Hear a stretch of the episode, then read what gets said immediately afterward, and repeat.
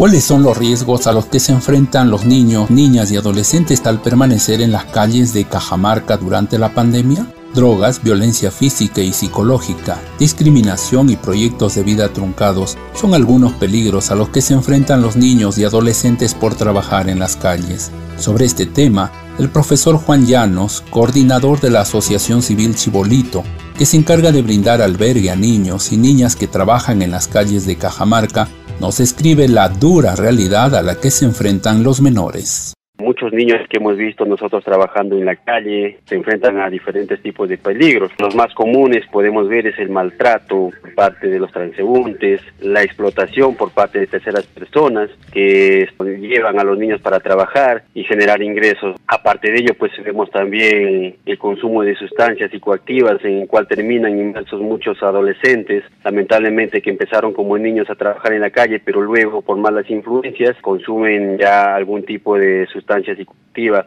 que más adelante pues induce también al tema de la delincuencia, ¿no?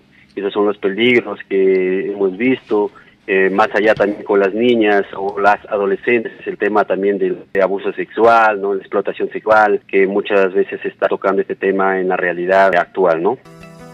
A ello le debemos agregar otra modalidad de trabajo infantil, tan devastadora para la sociedad como si se tratara de un abuso de menores pero también hacen el tema de mendicidad y lamentablemente este tema de mendicidad también se está incrementando en la calle. Ahora, ¿qué está pasando? Estos niños cuando tienen problemas en el hogar, bueno, suelen quedarse fuera de sus hogares y lamentablemente esto también se está viendo que cada día se incrementa, entonces los niños quedan en las calles, lamentablemente quizás en algunos lugares donde no prestan las garantías y donde exponen a todo tipo de peligro.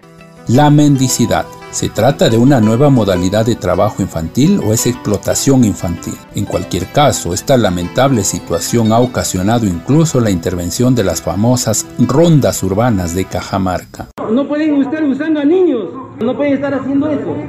Ya. Inmediatamente, porque hay un montón de gente que está trabajando. Nosotros somos el personal de la ronda y no permitimos que estén usando a niños. ¿Qué tienes ahí, mira? Cinco ciudadanos venezolanos, entre hombres y mujeres, utilizaban a un bebé desplazándose por las calles pidiendo dinero a gritos para alimentar al pequeño. Fernando Chuquilín, dirigente ronderil, explica la intervención. Eran cinco venezolanos, tres eh, hombres, dos mujeres, y tenían un niño marcado y también eh, un cochecito de niño con unos paquetes para calentar, que también había un niño. Al momento que se le ha revisado no tenía niño el coche. Durante los primeros meses de la pandemia del coronavirus, las calles de la ciudad de Cajamarca, así como de todo el país, quedaron vacías sin embargo, a medida que las restricciones se levantaron y la situación económica agobiaba a la población, familias enteras han salido a las calles a buscar algunos ingresos. Sin medir las consecuencias de tener a sus hijos en las calles trabajando, muchos padres llevan a sus hijos y los colocan en las esquinas para vender golosinas, limpiar parabrisas o simplemente pedir algo de dinero a los transeúntes o conductores de vehículos. Para el especialista en psicología infantil Temístocles Noriega, dicha actividad genera una baja autoestima en los niños y adolescentes, hecho que será evidente a medida que van creciendo. Si hablaríamos, por ejemplo, como el tema de, este derecho de derecho a jugar, derecho a la, a la familia, a la igualdad, son puntos que se limitan en ello porque lamentablemente parte del desarrollo de un niño es este formar esta estabilidad de seguridad y confianza que debería de dar establecido por sus padres, ¿no? Vivir un poco dentro de lo que son experiencias agradables en las convivencias cotidianas que da cada uno del niño, pero tampoco eso no lo están viviendo. Siendo parte de los derechos y puntos necesarios para el beneficio de su desarrollo. Son cosas que lamentablemente ellos no llegan a conocer. Y, y es como en el caso de menores que lo que están llevando es como una situación de sobrevivencia. Y son temas que quizás cuando ya pase a ser mayores de edad, mucho de lo que quizás no se presentó y no se llegó a obtener es justo esas situaciones de seguridad, de confianza, de experiencias eh, agradables de familia, la valorización que también debería de tener dentro de su propia familia, se quedaría como digamos pendientes afectivos del menor. Salir a las calles a realizar trabajos peligrosos, con o sin autorización de sus padres, ¿podría ser acaso una reacción de los menores a los problemas familiares? El psicólogo Temístocles Noriega nos dice al respecto.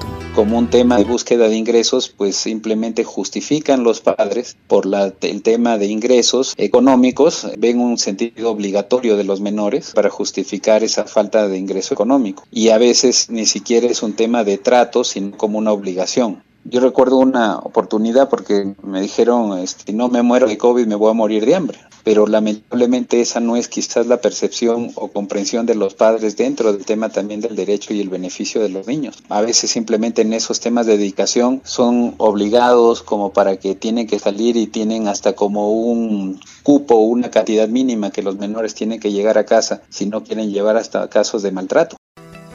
Esta situación amerita una intervención rápida y oportuna de las autoridades. Esperamos que la Fiscalía, Municipalidad y Gobierno Regional, así como otras entidades del Estado, cumplan su rol en esta problemática de la sociedad. En tanto, a todos los ciudadanos nos corresponde preguntarnos, ¿qué estamos haciendo para contribuir con la eliminación del trabajo infantil peligroso?